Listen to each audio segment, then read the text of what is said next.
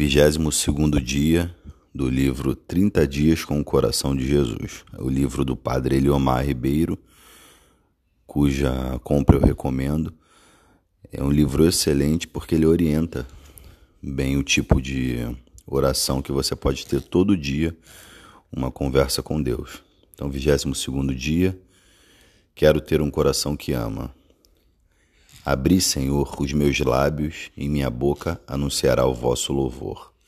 Jesus, manso e humilde de coração, fazei o nosso coração semelhante ao vosso. Acolho a palavra de Deus que ilumina minha mente e fortalece meu coração.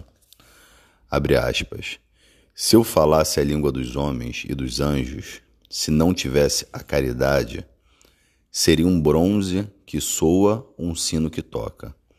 E se tivesse o dom da profecia e conhecesse todos os mistérios e toda a ciência, e se eu tivesse toda a fé a ponto de me transportar montanhas, mas não tivesse a caridade, nada não seria nada. Ainda que distribuísse todos os meus bens para o sustento dos pobres, entregasse meu corpo para ser queimado, se não tivesse caridade, isso não me serve de nada. A caridade é paciente, a caridade é bondosa, não é invejosa. A caridade não é arrogante e nem orgulhosa. Ela não faz o que é inconveniente, não busca o seu interesse, não se irrita, não se julga ofendida. Não se alegra com a injustiça, mas se alegra com a verdade. Ela tudo perdoa, tudo crê, tudo espera, tudo suporta. A caridade nunca passará.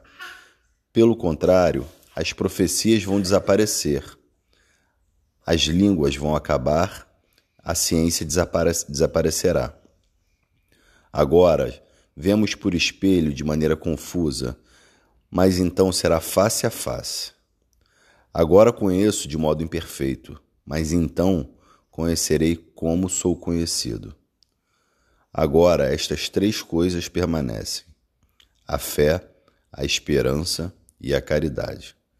Mas a maior delas é a caridade. Coríntios. Fecha aspas. Coríntios, capítulo 13, versículo do 1 ao 8, depois do 12 ao 13. Amor é o sentimento de carinho e demonstração de afeto que se desenvolve entre os seres humanos. Ele motiva a proteção e pode manifestar-se de diferentes formas: amor materno ou paterno, amor fraterno, amor à vida, amor pela natureza, amor altruísta, amor próprio, amor ágape.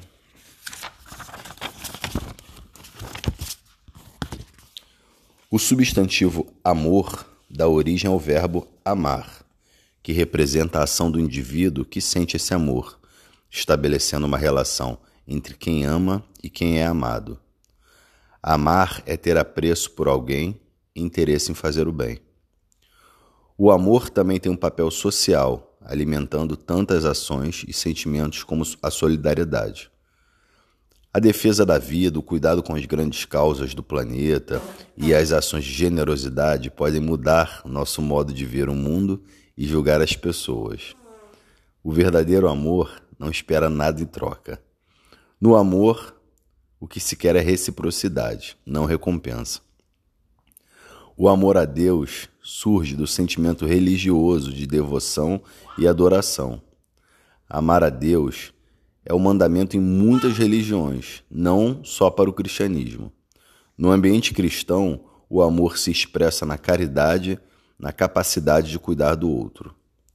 Uma vez alguém, vendo Madre Teresa de Calcutá dar banho em um leproso, disse-lhe que não faria nisso nem por um milhão de dólares, ao que ela respondeu: O senhor não daria banho em um leproso nem por um milhão de dólares?